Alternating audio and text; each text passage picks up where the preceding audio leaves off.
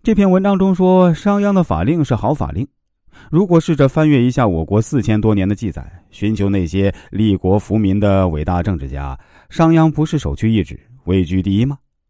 这些法令是用来惩罚坏人和保护人民的权利，鼓励种田织布来增加国民的财力，崇尚战功来树立国威，把贫困懒惰者收为奴隶来杜绝人力物力资源的消耗。这确实是我国从来没有过的重大政策。国民害怕什么而不相信呢？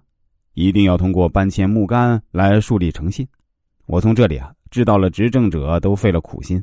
我从这里知道了我国国民愚昧，我从这里知道了几千年来民众智慧缺乏，国家差点走向灭亡的悲惨境地是有原因的。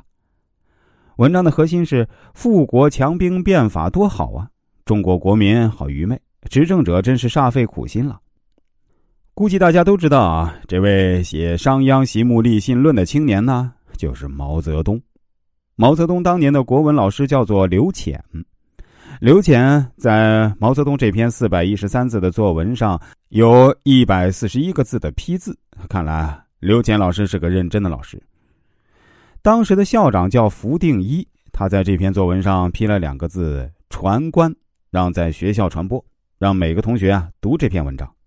看来当时喜好商鞅的不是毛泽东一个人，从他的老师到校长都是商鞅的粉丝。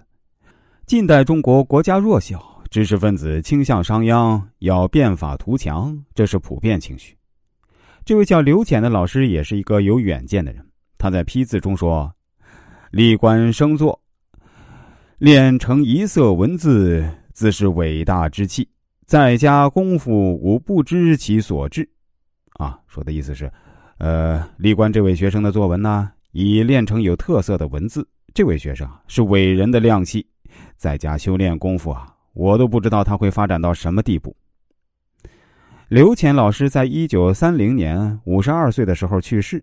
他去世这一年呢，他心中这位伟大之气，写出了“星星之火可以燎原”一文，担任了红一方面军总政治委员，当选为中共政治局候补委员，和朱德一起忙着第一次反围剿。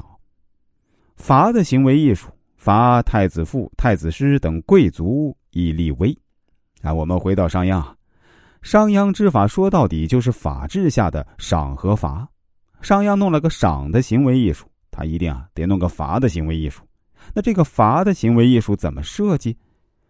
史据《商君列传》记载，这时候太子触犯法令，公孙鞅说法令不能实行，是由于上面的人触犯法令，准备依法惩处太子。